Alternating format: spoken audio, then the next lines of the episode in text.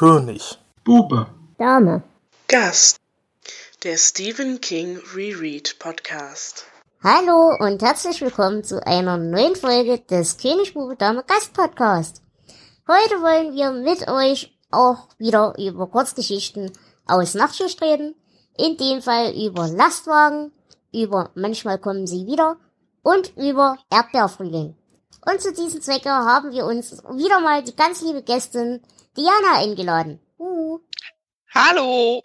Außerdem ist wie immer dabei der Flo. Hallo. Und der Jonas. Ich grüße euch. Ja, wir wollen wie gesagt heute wieder über Kurzgeschichten aus Nachtschicht reden. Und an der Stelle würde ich sagen, fangen wir gleich mit der ersten an. Und ich bitte Flo um die zeitliche Einordnung von Lastwagen. Naja, ich gehe in der zeitlichen Einordnung immer auf die Geschichten ein, die diese Gesch äh, also Geschichte der Geschichten. Aber ähm, heute will ich mal darauf eingehen, wie ich die zeitliche Einordnung einordne. Also ich will keine ausführliche Biografie machen. Ähm, wir haben in unserer Zukunft noch das Leben und das Schreiben. Das ist Kings Autobiografie, da werden wir das alles noch durchkauen. Aber so ein paar Eckpunkte möchte ich geben, damit man weiß, wo King in welchem Jahr stand. Stephen Edwin King wurde am 21. September 1947 in Maine geboren. Sein Vater war Donald King, der ging 1949 mal Zigaretten holen und kam nie wieder. Seine Mutter war Nellie Ruth King und er hat auch noch einen älteren Bruder, David. Das war ein Adoptivbruder, weil die Kings dachten, sie könnten keine eigenen Kinder haben. Ähm, die Mutter hat sich um die Familie gekümmert. Es gab oft Probleme, finanzieller Art vor allem. Sie sind oft umgezogen. Aber was es in der Familie immer gab, das waren Bücher. King ist also mit äh, Schundliteratur groß geworden. Genauso wie dem Monsterfilm der 50er Jahre, den EC-Comics und Autoren wie Lovecraft und Ray Bradbury. Und so kam es, dass er auch schon mit zwölf Jahren seine erste Geschichte eingereicht hat. 1960 hat er zusammen mit äh, Chris Chesley ein äh, Fanzine veröffentlicht, People, Places and Things, mit 18 sehr kurzen Geschichten. Ähm, wenn wir da irgendwie rankommen, besprechen wir das vielleicht irgendwann mal. 1966 ähm, hat er die Highschool beendet und ging auf die University of Maine. Da folgten erste Romanversuche mit The Aftermath und Getting It On. Getting It On kennen wir schon, das ist später zu Amok geworden. 1967 veröffentlichte er seine erste Kurzgeschichte nach über 40 Absagen. Er studierte Englisch bis 1970, lernte dabei auch seine spätere Frau kennen und ab 1971 arbeitete er als Englischlehrer wobei er hier so wenig verdiente, dass er nachts noch in einer Wäscherei arbeiten musste. Er hat weiter Kurzgeschichten geschrieben, das sind jetzt die, die wir hier besprechen hauptsächlich, und auch ein paar Romane, die aber unveröffentlicht blieben. So, mehr dazu dann in der nächsten Folge. Jetzt kommen wir erstmal zu den Kurzgeschichten. Wir fangen dann an mit Lastwagen. Lastwagen aus dem Jahr 1973, im Original Trucks, ist wie viele der Geschichten im Männermagazin Cavalier erschienen und ja, viel mehr gibt es jetzt auch nicht zu sagen, außer äh, worum geht's denn da, Jonas? Und zwar, eine Truppe von Menschen ist in einer Raststätte eingeschlossen, und zwar von zum Leben erweckten Nutzfahrzeugen, hauptsächlich Lastwagen. Ein paar Leute haben versucht zu fliehen, wurden aber von diesen überfahren. Ja, während sich die Menschen versuchen, ja, irgendwie da einzurichten in dieser Raststätte, fangen die Lastwagen an zu hupen und irgendwann bekommen sie raus, dass das Morsezeichen sind und die geben damit zu verstehen, dass sie betankt werden müssen. Und wenn sie das nicht tun, dann äh, wird quasi die Raststätte eingerissen von einem äh, von einer Planierraupe und einem Kran, die da auch rumstehen. Die Menschen gehorchen dann und ja, so langsam wird ihnen klar, dass die ganze Welt von diesen Lastwagen unterjocht wird. Und damit endet die Geschichte.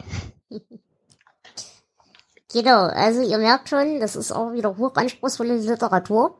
Wobei ich zugeben muss, es hat ein paar nette Ansätze, aber dazu kommen wir gleich. Und auch hier würde ich sagen, äh, die eigentliche Aufdröselung in einzelne Punkte sparen wir uns auch bei dieser Kurzgeschichte und reden einfach wieder frei was wir darüber denken. Und da würde ich schon mal das Wort an unsere Gästin übergeben. Ja, ich habe die Kurzgeschichte quasi gerade erst gelesen. Sie ist auch relativ kurz. Und meine erste Assoziation war, bin ich jetzt hier bei den Transformers gelandet oder so? Ähm, es ist halt wieder das äh, für King relativ typische, dass halt eben ähm, ja Alltagsgegenstände lebendig werden und sich gegen die Menschen werden und äh, ja die versuchen die Menschen platt zu machen. Ansonsten kann man da nicht allzu viel rausholen, denke ich. Es ist immerhin kein Mangler. das kann man der Geschichte, glaube ich, zugute halten. Ja, aber nur weil es keine Götterspeise gab. Vielleicht man weiß. die LKWs ja schlechten Sprit getankt, man weiß es nicht.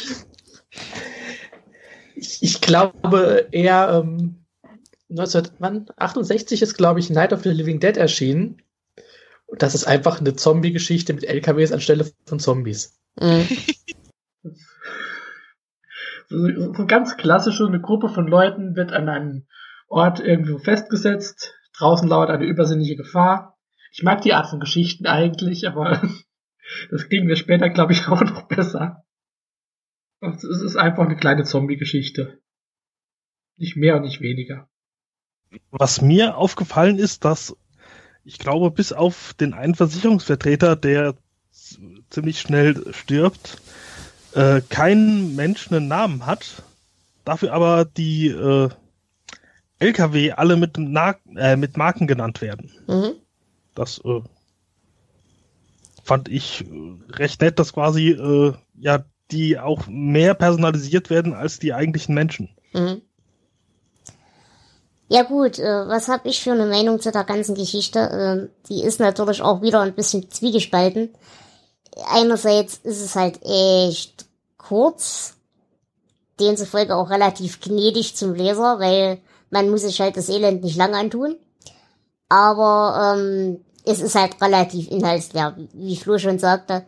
Es ist halt eine Zombie-Geschichte.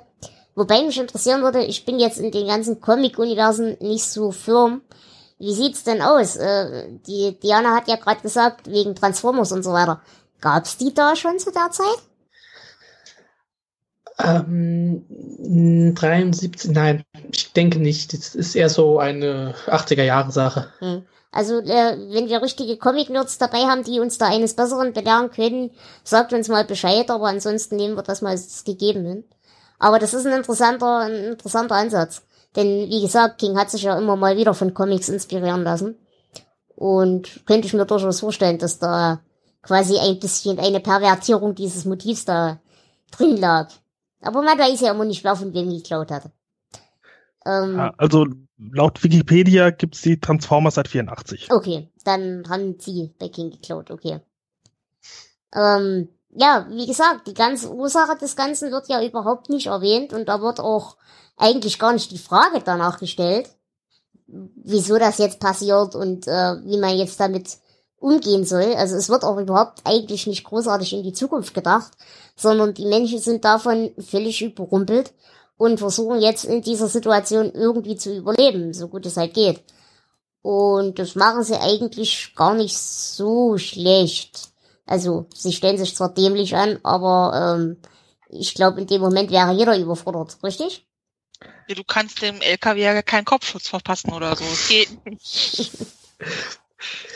Ich glaube, wir kriegen ja sowieso nur so einen Ausschnitt aus einer größeren Handlung mit. Wir fangen ja mitten in der Action an und wir hören eigentlich auch mittendrin mhm. wieder auf. Ähm, was denkt ihr? Wäre es vielleicht besser gewesen, wenn es tatsächlich eine längere Geschichte gewesen wäre? Vielleicht hätte man dann auch eine Verbindung zu den Figuren gekriegt. Vielleicht hätten die sogar Namen bekommen. Naja, aber um. ich, ich glaube, das war gar nicht das Ziel. Ich glaube, es geht wirklich darum, dass diese Menschen keine Namen haben, weil sie eben und dazu komme ich dann gleich. Äh, ich übergebe erstmal das Wort an Jonas. Vielleicht ergänzen wir unseren Punkt gleich gegenseitig. Äh, ja, ich denke, es wird ja am Ende ziemlich klar, dass das wahrscheinlich ein weltweites Phänomen ist. Und das ist quasi beispielhaft für ja Geschehnisse überall auf der Welt. Daher denke ich, die Namen sind überflüssig. Ich habe noch einen Gedanken. Mhm. Und zwar, äh, ja genau, ich fand es noch recht bemerkenswert, dass die Menschen noch nicht mal irgendwelche Theorien anstellen, warum so etwas geschieht. Mhm. Weil das, ich meine, ist eigentlich wahrscheinlich das Vernünftigste, was sie machen können, weil ändern wird werden sie da dran nix. Aber es ist doch für Geschichten sehr ungewöhnlich, dass niemand eine Theorie äh, anstellt und dann versucht, aufgrund dieser Theorie dem entgegenzuwirken. Mhm. Naja, was ich halt glaube, und das ist, glaube ich, ein Kernelement in der Geschichte, es ist halt einerseits eine Zombie-Geschichte, da gebe ich vollkommen recht, aber äh, es geht halt vor allem irgendwie um eine Thematik der Umkehrung von Evolution. Ähm, das zeigt sich in ganz vielen verschiedenen Dingen. Das heißt, einerseits äh, wird ja oft erwähnt, dass die Menschen jetzt zurück in ihre Höhlen gedrängt werden oder sich so fühlen, ähm, dass man jetzt nur noch ja, der Lakai einer übergeordneten Rasse ist, dass man auch nur noch Beutetier ist in irgendeiner Form.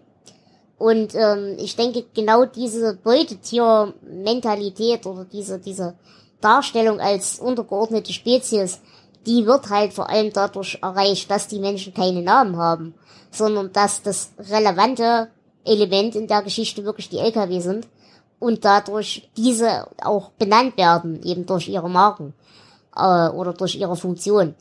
Aber eben nicht der Mensch, der eigentlich völlig austauschbar, namenslos und ein schlichtes Beutetier ist oder eine, eine, ja, Dienernatur. Ich denke, du hast da recht. Ich sehe das auch ähm, als Gesellschaftskritik, wie wir es schon öfter hatten in dieser Zeit, die Menschen als, als Sklave der Maschine. Mhm, genau. Die immer voranschreitende Automatisierung und es wird immer schwerer für so, ja, vielleicht nicht so hoch ausgebildete Leute, wie halt auch King einer war, ähm, einen Job zu finden. Mhm. Das Thema hatten wir ja schon in den anderen Geschichten auch so hintenrum entdeckt, sei es der Rasenmähermann oder. Genau.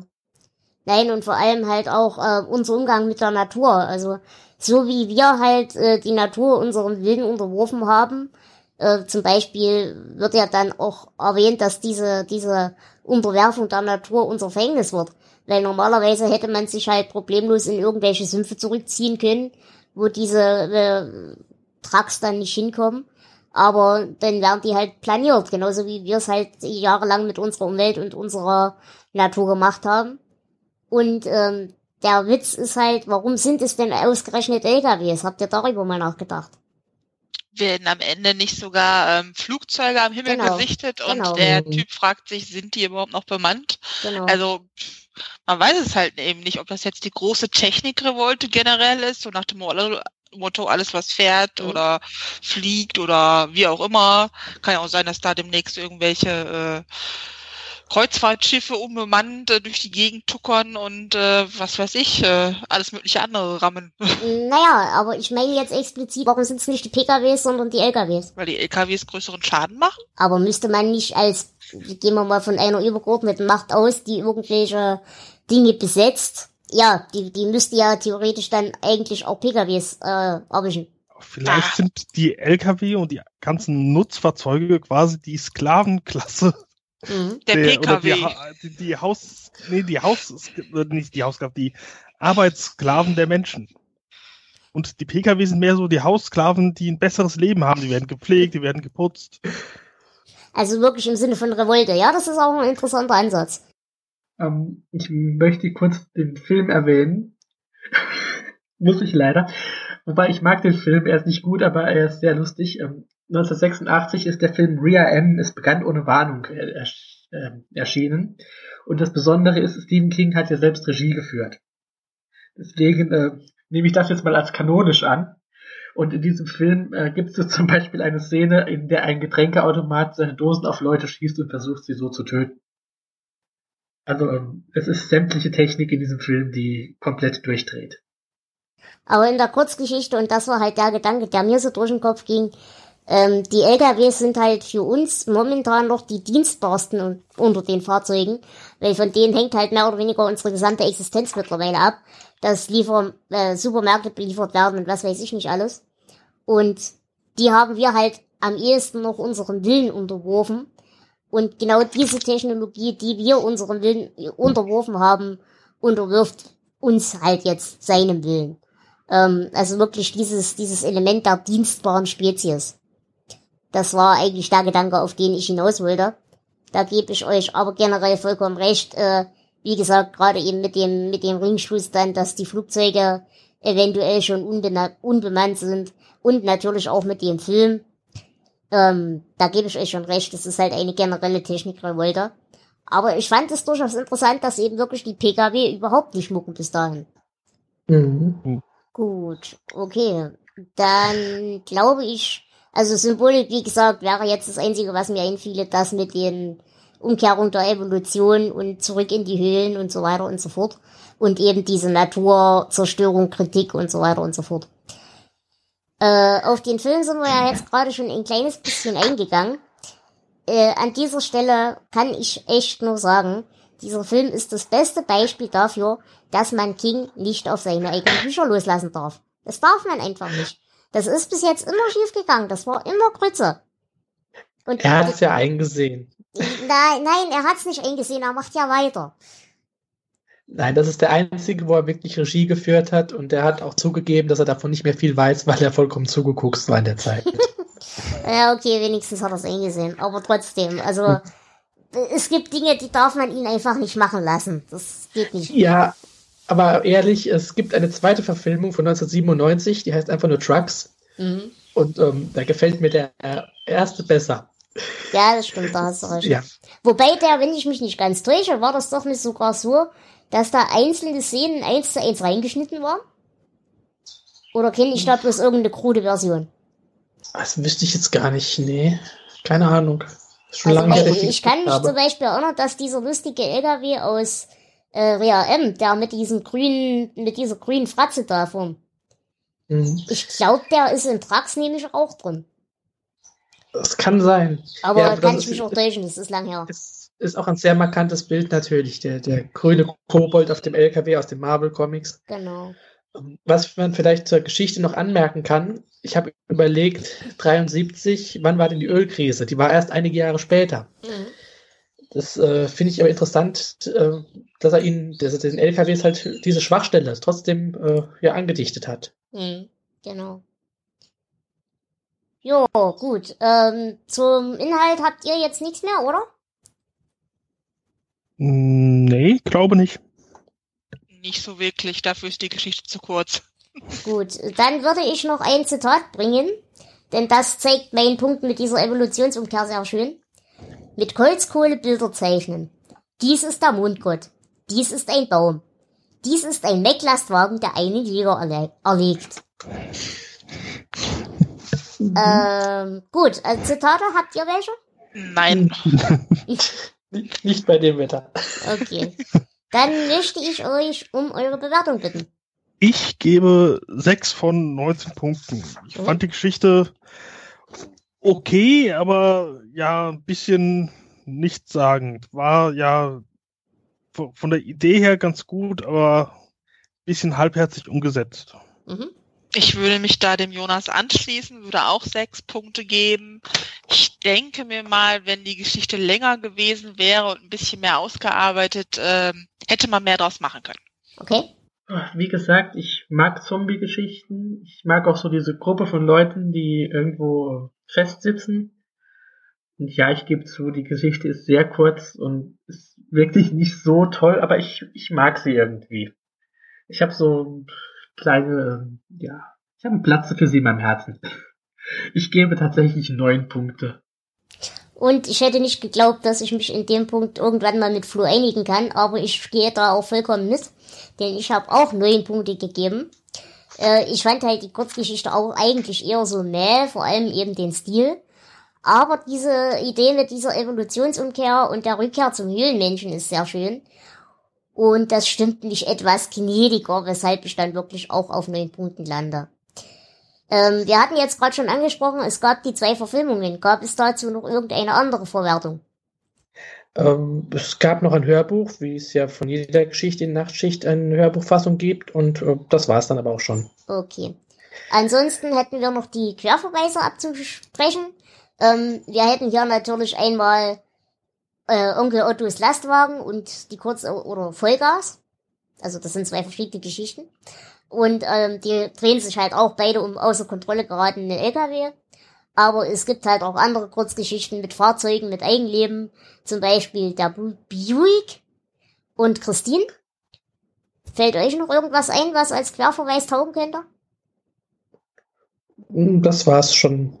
Gut, dann hätten wir die auch durch. Dann würde ich vorschlagen, kommen wir zur nächsten Kurzgeschichte, wenn ihr keine Einwände habt. Mhm. Und fangen wir an mit Manchmal kommen sie wieder. Und an der Stelle übergebe ich wieder das Wort an Flo. Sometimes They Come Back. 1974. Die Geschichte ist auch im Magazin Cavalier erschienen. Viel mehr gibt's dazu nicht zu sagen. Es ist dasselbe wie bei den meisten anderen Geschichten. Machen wir weiter mit der nächsten. Jim Norman hat in seiner Kindheit miterlebt, wie sein Bruder von einer Jugendgang erstochen wurde, als ein Raubüberfall außer Kontrolle geraten ist. Jahre später bekommt er eine Anstellung als Lehrer an einer Highschool, nachdem er wegen einem Nervenzusammenbruch einige Zeit ausgefallen ist. Nach und nach sterben drei SchülerInnen aus seiner Klasse und werden durch neue Schüler ersetzt, die aussehen und heißen wie die Mörder seines Bruders. Jim findet heraus, dass die eigentlich bereits gestorben sein sollen. Und der Name der angeblichen Herkunftshighschool dieser drei ist der Friedhof, auf dem die Leichen begraben liegen. Ja, die Nachforschungen bekommen die Jungen mit, sie drohen ihm, sprechen auf seinen Bruder an und letztendlich wird seine Frau überfahren und die Autobeschreibung passt zu dem Auto, das die Bande damals gefahren ist. Jim geht dann einen Pakt mit einem Dämon oder dem Teufel ein. Das ist nicht ganz klar, was genau das für eine Gestalt ist. Und stellt den dreien eine Falle. Als Gegenleistung muss er seine zwei Zeigefinger abschneiden und in ein Pentagramm werfen. Die Falle besteht darin, dass er den Geist seines Bruders beschwört und er die gesamte Überfallszene nachstellt. Dabei sterben allerdings diesmal die drei Bösewichte, als sie auf den Bruder einstechen und dann anschließend einfach verschwinden. Und damit endet die Geschichte auch schon. Okay, dann würde ich euch auch hier wieder bitten, einfach frei über die Geschichte zu reden, denn Charakterisierung oder sowas äh, macht ja keinen Sinn. Ja, wobei ähm, die Geschichte ist diesmal ein bisschen länger. Mhm. Ähm, die Figuren sind tatsächlich ein bisschen mehr ausgebaut als so in den meisten okay. Geschichten aus Nachtschicht. Ähm, Jim hat einen Namen, das ist schon mal mehr, als man von anderen Figuren behaupten kann. Und er hat auch tatsächlich ja eine Familiengeschichte, man lernt ihn ein bisschen besser kennen. Gut, die restlichen Figuren bleiben dann auch wieder sehr blass. Äh, die Toten und die Lebendigen. Mhm. Aber ähm, ich finde, man kann sich hier tatsächlich besser reinversetzen. Naja, wir haben halt hier wirklich diese obligatorische Geschichte, der, der kleine Bruder, der im Schatten seines großen verstorbenen Bruders steht, ähm, der es demzufolge auch eigentlich niemanden so richtig recht machen kann, der sich auch schuldig fühlt für das, was passiert ist. Also wirklich so Klischee-Emotionen, nenne ich es mal. Ähm, und der halt auch mit den, mit den Ängsten seiner Vergangenheit nie so ganz abgeschlossen hat. Ja, das ist eine Thematik, die bei King ja öfter vorkommt. Genau. Das wird uns noch häufig begegnen. Und ansonsten haben wir halt in dem Fall, kann man fast sagen, die klassische Geistergeschichte, richtig? Ja. So eine mhm. Mischung aus Geister- und Zombie-Geschichte mhm. hat mich so ein bisschen an, an quasi als ein Vorboten an den Friedhof der Kuscheltiere erinnert. Mhm. Durchaus. und auch hier haben wir wieder krude Beschwörungen und krude Beschwörungsformeln. Wobei die diesmal etwas näher an der, in Anführungsstrichen, Realität, aber zumindest näher am Kanon sind als äh, die Sache mit der Gelatine und der Götterspeise. Aber, also er gibt sich zumindest an dieser Stelle etwas mehr Mühe. Ja. Jonas? Ja, viel habe ich nicht zu sagen. ich, ich fand's, ja, bisschen lieblos dahin gemacht, weil er ruft bei der Polizei in seinem Heimatort an, um sich zu erkundigen, was denn äh, aus dem und dem Polizisten geworden ist. Ach ja, äh, der ist da und da und da hast du auch die, direkt die Adresse und die Telefonnummer. Oh, ohne irgendwelche Nachfragen. Das, äh, ja. Es war eine einfachere Zeit. Ja, das kann ich vielleicht ja. sogar noch rechtfertigen, wie gesagt. Äh, erstens kenne ich dazu die Ami-Kultur zu wenig und zweitens, die Zeiten waren halt einfach andere. Das könnte ich gerade noch so hinnehmen. Ähm, aber diese Tatsache, dass da die Schüler in lustigen Weisen umkommen und dann mehr oder weniger nahtlos ersetzt werden und keiner redet drüber oder keiner fragt sich irgendwas, äh, ist auch eher ein bisschen komisch. Schon. Ja. Ja. Ich denke, dass King hier wieder ähm, sehr auf seine eigenen Erfahrungen eingeht. Ich meine, die Hauptfigur ist wieder ein Englischlehrer, das hatten wir auch schon ein paar Mal. Und ähm, ich denke, dass diese, diese Geister, diese bösen Gegenspieler, sind ja wieder äh, Creaser, Mhm. also die klassischen schleimigen 50er Jahre Figuren, äh, die bei King ja regelmäßig als Gegenspieler auftauchen. Wir hatten es in Carrier schon, in Ace, die Leiche und äh, zig Geschichten äh, begegnen wir ihnen wieder. Mhm. Ich habe sogar das Gefühl, dass King seine Zeit als Lehrer oder vielleicht auch seine eigene Schulzeit hier ein bisschen aufarbeitet. Mhm. Dass diese, diese Geister der Vergangenheit, die ihn als Schüler vielleicht gequält haben, die Creaser, jetzt in einer anderen Form in den 70ern jetzt seine Schüler sind. Das sind die andere Schüler, aber die Verhaltensweisen sind halt all die Jahre gleich geblieben. Mhm.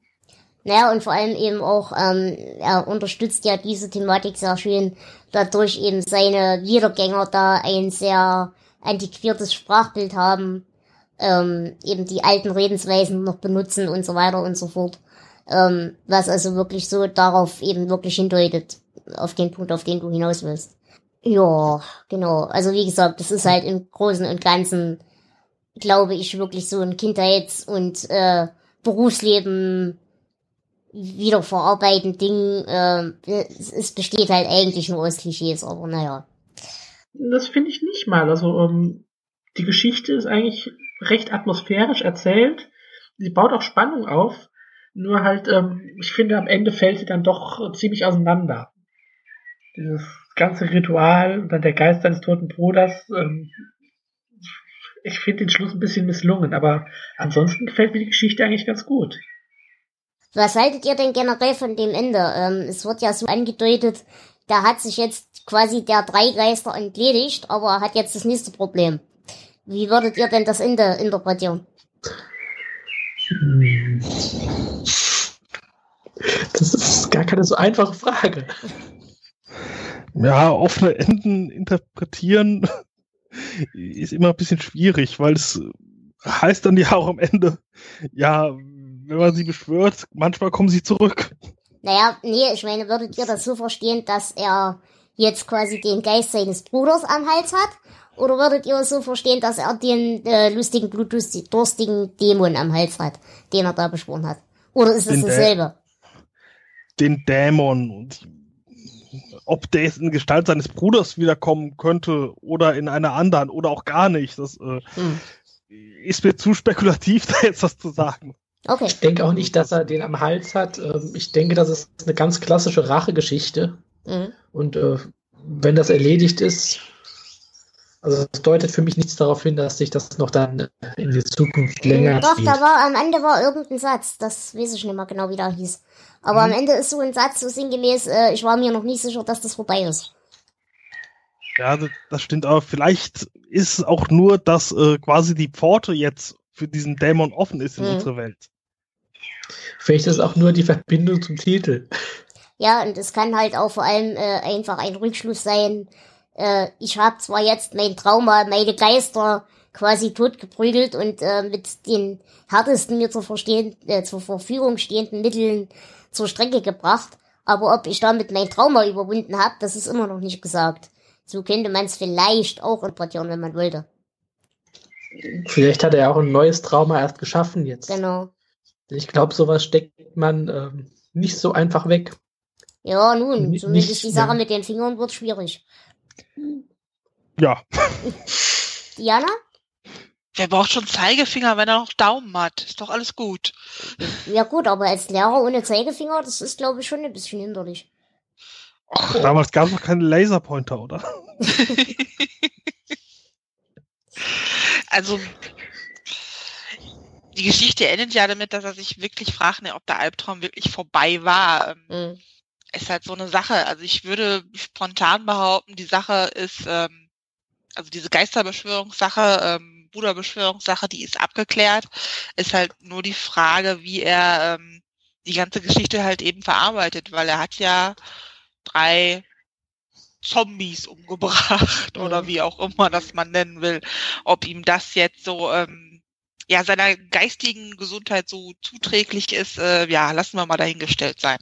Und vor allem denkt ja niemand darüber nach, wie er jetzt seinem Direktor erklärt, dass da wieder drei Schüler fehlen. Ja, das hat ja bei den vorherigen dreien Schülern, die da gefehlt haben, auch niemand interessiert, oder? Ja gut, aber drei oder sechs ist vielleicht zu der Zeit auch schon ein Unterschied. Ja, aber warum soll er das denn erklären? Er hat damit doch gar nichts zu tun. Aber dem fehlen jetzt zwei Finger, da würde ich vielleicht mal hingucken. Herr Norman, äh, Ihre Klasse ist kleiner geworden. Wo sind denn Ihre Finger? Ja. Ich glaube, so, so Logikfragen darf man bei diesen Kurzgeschichten, glaube ich, nicht Nee. zu viele stellen. Das, ähm, dann fällt alles auseinander. Das ist richtig. Bitte? Eine kurze Frage an euch. Was denkt ihr, soll die Sache mit diesem vierten Bandenmitglied, der jetzt Berufssoldat ist? Warum wird er erwähnt? Weil das spielt ja eigentlich gar keine Rolle mehr, oder? Naja, äh, ich würde das so sehen, dass der ja als einziger in der Lage war, seine eigene Vergangenheit als Arschloch zu überwinden. Und äh, quasi der einzige von all denen war, der seine Dämonen nicht aktiv bekämpft hat, aber der sie, der sie überwinden konnte. Und deswegen ist er der Einzige, der unbehelligt weiterleben darf. Ja gut, was heißt Dämonen überwinden? Er ist zur Berufsarmee, wo er Leute töten kann, weil er ein Mädchen geschwängert hat und dazu nicht einstehen wollte. Naja, schon, aber er ist halt nicht mehr, also zu der Zeit, gut, bei King in diesen intellektuellen Kreisen wahrscheinlich eher nicht, aber in der öffentlichen Wahrnehmung war ja durchaus so dieser Punkt, der geht jetzt zum Militär, auch wenn er ein Halotri ist, aber als solcher und als Veteran und als Verteidiger unseres Vaterlandes ist er ja jetzt wieder ein wertvolles Mitglied unserer Gesellschaft.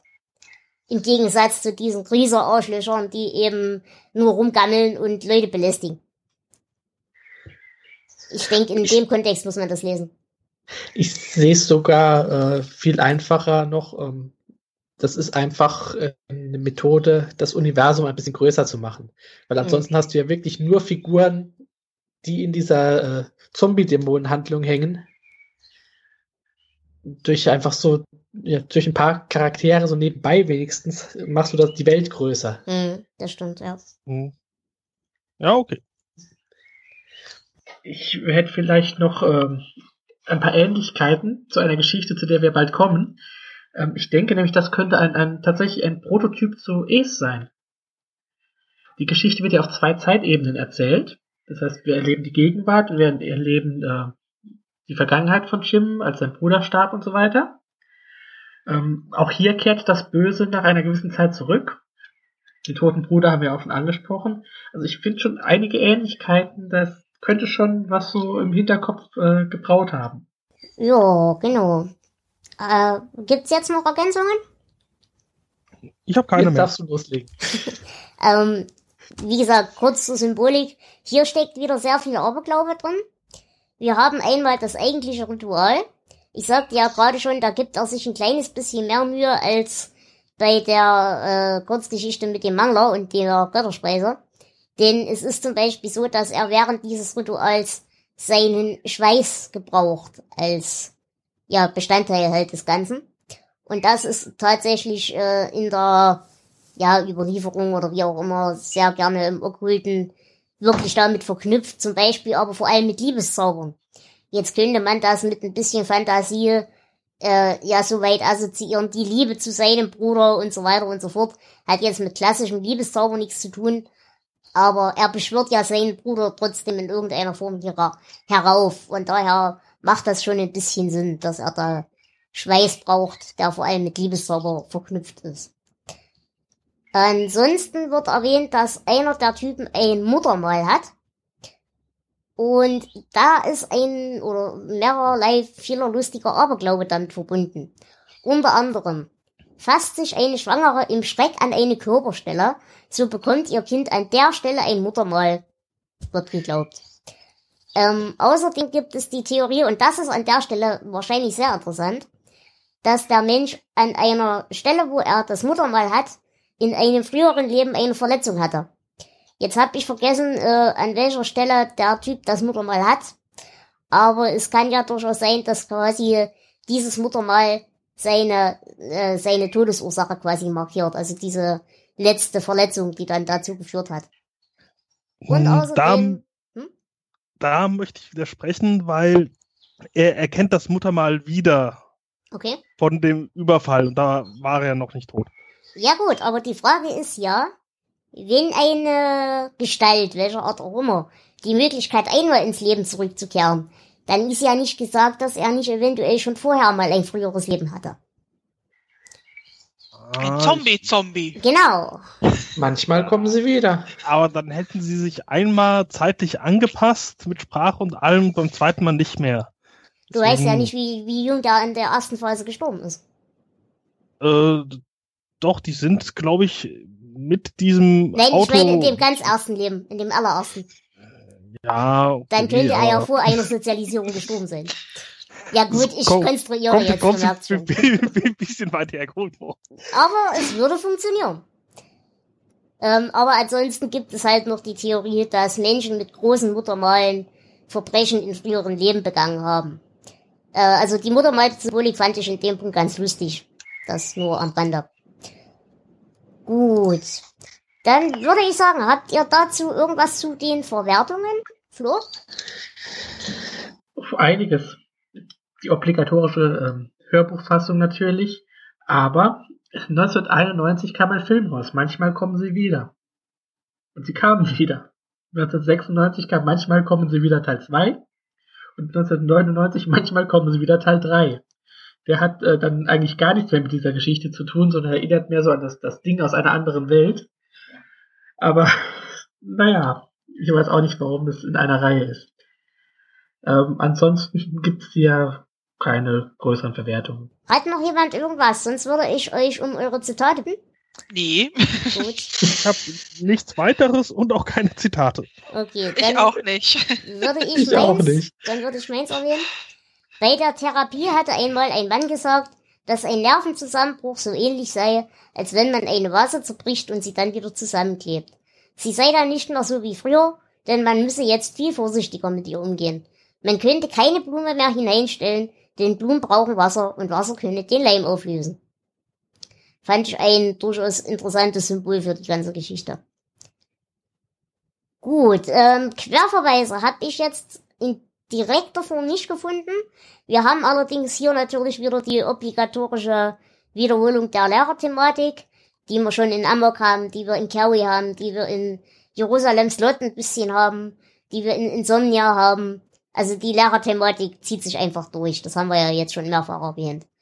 Ähm, zu anderen Büchern wird noch erwähnt Herr der Fliegen und Of Mice and Men äh, als äh, Bestandteil des Lehrplans halt.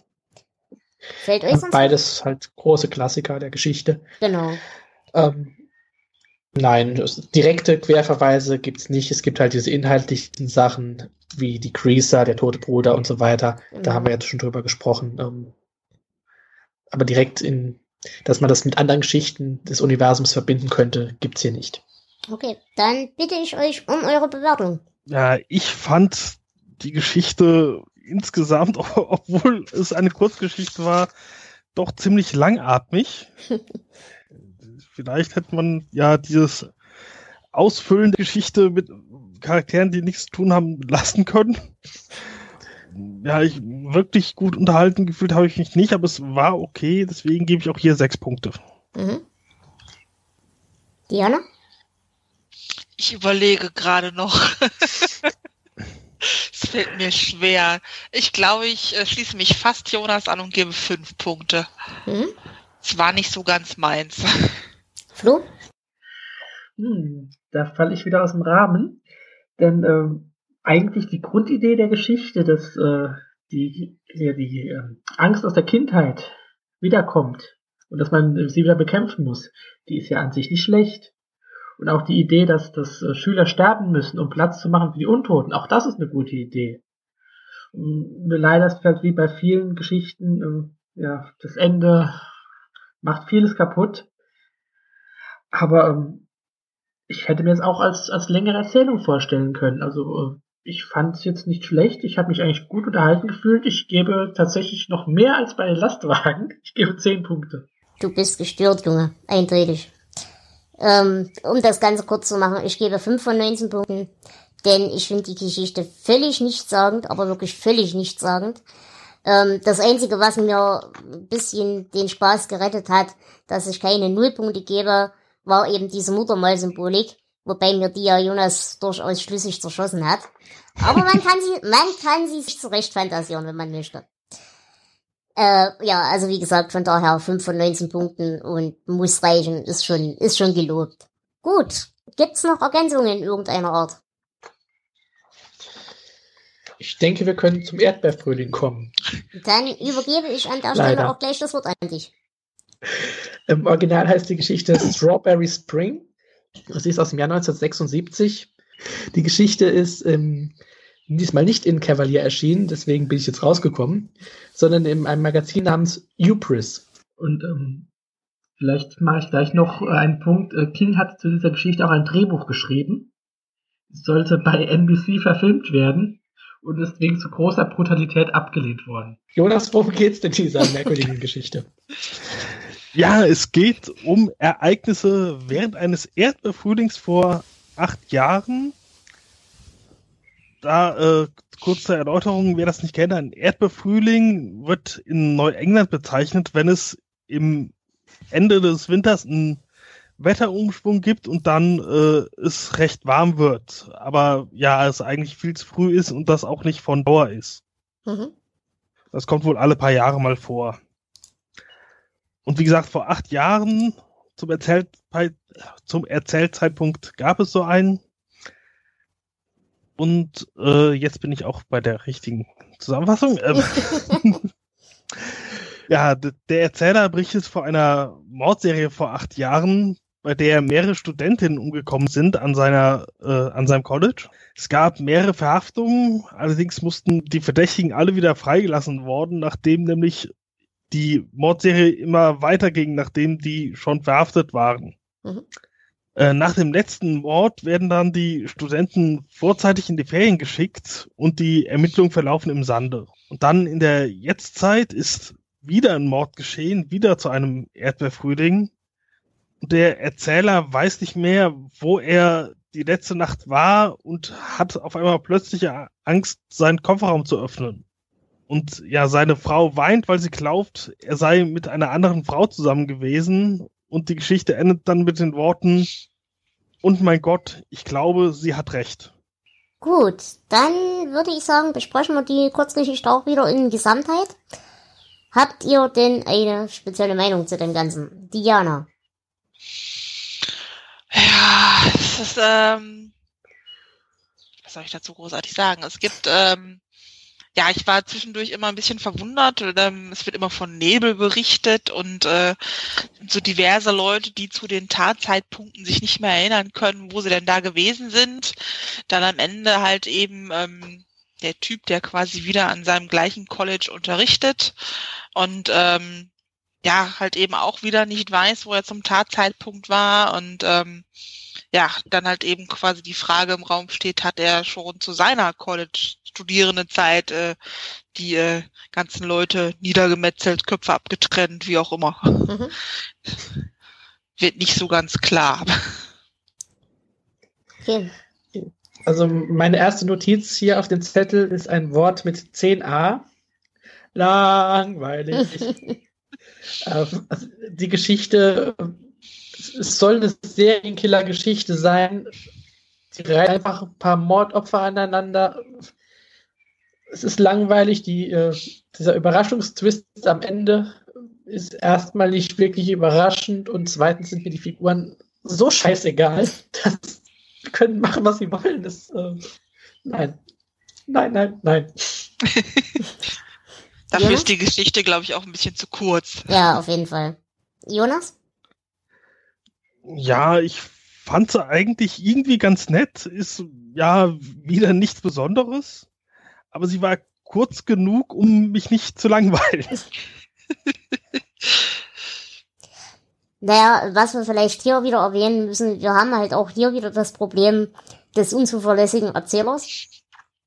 Ähm, das haben wir ja schon bei Schreckgespenst und ähnlichen Sachen gehabt. Das heißt, ähm, das Ganze wird halt aus der Ich-Perspektive erzählt. Und man weiß halt wirklich nicht, ähm, vertraut der Erzähler sich selbst, beziehungsweise kann, können wir dem Erzähler trauen. Ähm, allgemein, dieses Misstrauen ist ein ganz zentrales Element in der Geschichte. Einerseits ist das Wetter trügerisch, andererseits gleichzeitig der Erzähler eben trügerisch. Ob bewusst oder unbewusst irreführend ist ja dann egal. Aber ähm, er traut sich halt selbst nicht. Und eben auch dieses Misstrauen gegenüber dem Wetter, gleichzeitig aber das Misstrauen der Menschen voreinander. Ähm, das wird sehr schön beschrieben, während halt diese Morde passieren zu damaliger Zeit, dass eben wirklich, ähm, ja, mehr oder weniger die Mitbewohner sich gegenseitig verdächtigen und niemand dem anderen mehr traut und eigentlich keiner mehr mit dem anderen reden will. Die Geschichte, ich habe ja gesagt, sie ist 76 ähm, veröffentlicht worden oder entstanden. Es gibt aber scheinbar eine ursprüngliche Fassung. Also King hat die Geschichte schon früher geschrieben, die ist bereits in der Studentenzeit, 68 entstanden. Mhm. Das könnte vielleicht erklären, warum ein College äh, hier dann der Schauplatz ist. Aber äh, für mich eines der großen Probleme der Geschichte ist, was hat das Ganze mit dem Erdbeerfrühling zu tun? Warum bringt dieses Wetter äh, den Typen dazu, Leute umzubringen? Ja gut, aber warum bringt der Vollmond den Werwolf dazu, sich zu verwandeln? Das ist halt, das ist halt so. Das ist halt so. ja, da ist wenigstens noch eine Mythologie dahinter. Das hier ist einfach nur. Äh hier draus hätte eine Mythologie entstehen können. Wäre die Geschichte gut gewesen, was sie nicht ist. Ja. Ein bisschen Mythologie haben wir ja tatsächlich drin. Ähm, der Killer ist ja der Springheel Jack. Genau. Und das ist ja eigentlich eine, eine recht bekannte Figur. Ähm, wird in Deutsch öfter mal als unheimlicher Jack übersetzt oder hat auch diverse andere Namen. Und das ist eine Figur, die ähm, aus Großbritannien stammt, aus der englischen Folklore. Und zwar schon aus der Zeit der Königin Victoria. Da hat dieser äh, Jack angeblich verschiedene Menschen angegriffen. Und ähm, es gibt Berichte über sein Auftreten. Die ersten wirklich eindeutigen sind aus 1837. Und er ist überall quer durch England gesehen worden dann. Mhm. Ähm, ich glaube, die Hawkzillas hatten mal eine Folge darüber. Also, wenn das jemand interessiert, das ist gut. Kann man das, sich da das, das ist gut. Das, das ist ein guter Hinweis. Äh, den mhm. habe ich, die habe ich nämlich noch gar nicht gehört, die Folge. Grüße an dieser Stelle an die Hoaxillas. Ähm, aber was mir nämlich ganz extrem aufgefallen ist, während ich diese Geschichte las, ich komme ja aus dem Erzgebirge. Also aus dem tiefsten Hinterland, wo nicht mal die Römer hin wollten. Ähm, und ich kann mich erinnern, wo ich klein war, hat meine Oma mir immer erzählt, dass sie, als sie noch junge Frau war und noch arbeiten gegangen ist, die hat halt äh, in, der, in der Textilindustrie gearbeitet und hat drei Schichten gemacht und unter anderem eben auch Nachtschichten und musste dann halt auch im tiefsten Winter, wenn es dann schon draußen finster war, wieder heimlatschen. Und die hat mir erzählt, sie wäre als junge Frau vor der sogenannten Hubmännelbande gewarnt worden äh, Dialekterklärung, Hubmännel ist halt ein springendes Männchen. Oder halt mehrere springende Männchen, wenn sie in Banden auftreten.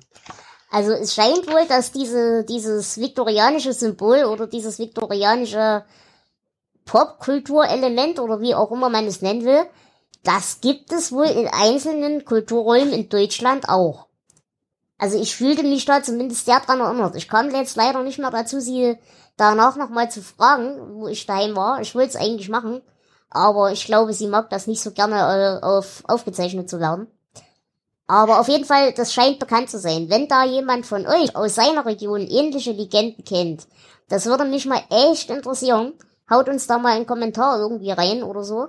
Und klärt uns da mal auf, ob ihr dieses, dieses Symbol aus eurem Re Regionsraum auch kennt. Das wäre wirklich interessant, weil ähm, wenn man das sich so ein bisschen einliest, äh, das scheint ja tatsächlich Popkultur gewesen zu sein. Das muss ja in Großbritannien auch eine sehr, sehr weit verbreitete Figur gewesen sein. Und warum soll sich so eine Geschichte nicht auch äh, aufs Festland übertragen? Wobei der letzte ähm, Zwischenfall, der aufgezeichnet wurde, stammt aus dem Jahr 1904. Also seitdem hat man ihn wohl nicht mehr wirklich gesehen. Mhm. Naja, aber wie gesagt, das kann ja durchaus sein, dass es da auch irgendwelche Nachahmungsgeschichten gab, die dann eben in späteren Zeiten, meinetwegen eben in, ben in Banden oder was auch immer, dann ausgeführt worden sind. Also soweit ich weiß, ging es da bei der Hubmännel-Bande, die ich kenne, da ging es wohl darum, dass die vor allem junge Frauen eben überfallen haben und ausgeraubt haben. Was ja auch hier wieder relativ äh, nah an der Geschichte wäre.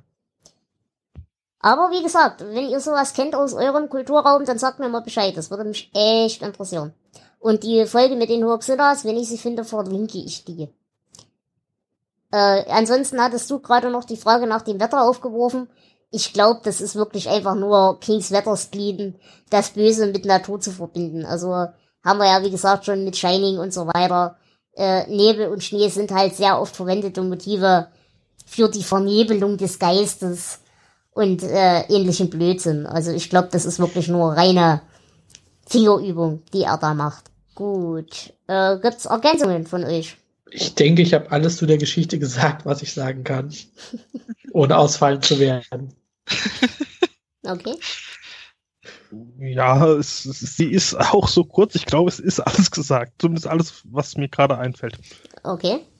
Da Diana? kann man, kann man nicht mehr allzu viel zu sagen. Da ist ähm, wirklich quasi alles zu gesagt. Okay. Habt ihr denn ein Zitat? Nö. Nö. Nö.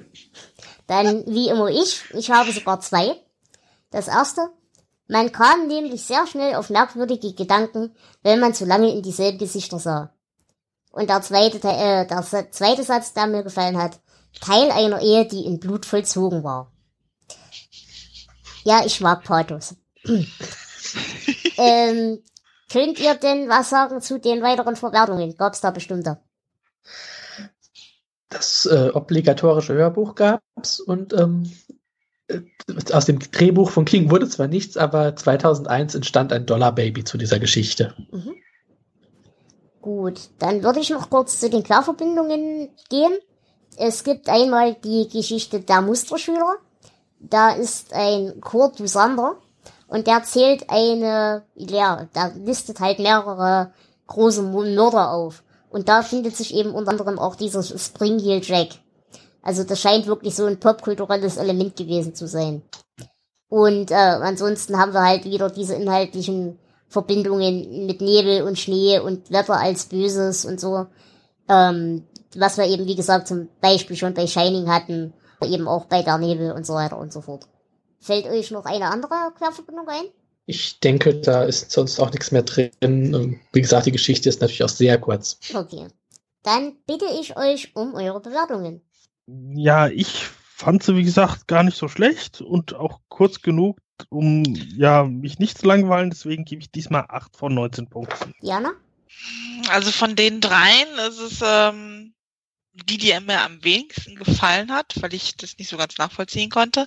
Ich gebe drei Punkte. Uah. Mhm.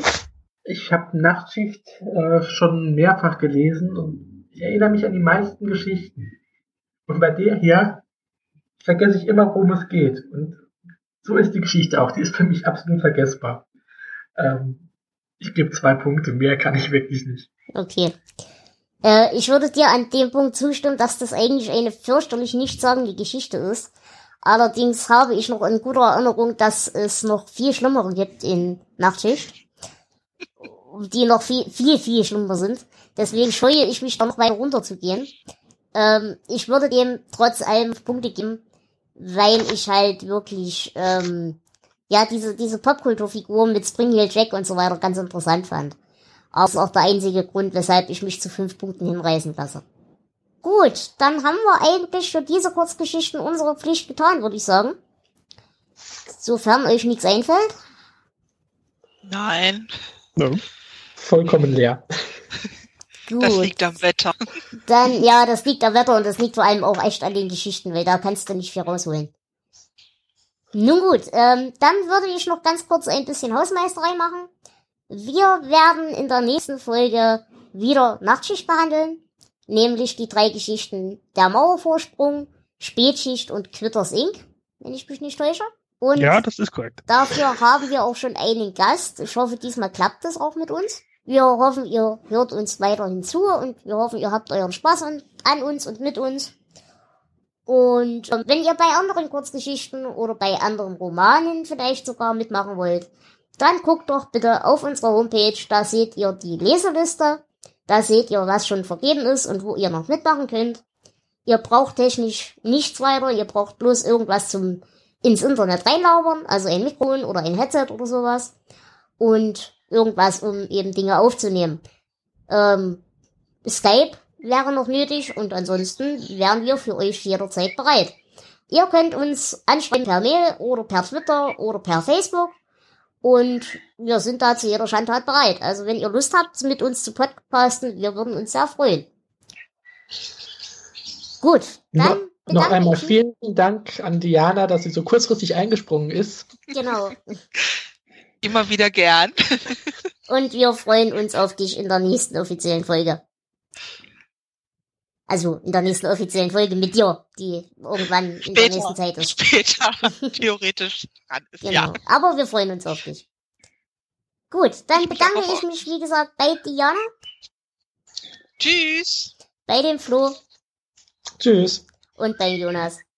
Auf Wiederhören. Wir freuen uns auf euch. Bis nächste Folge. Ciao.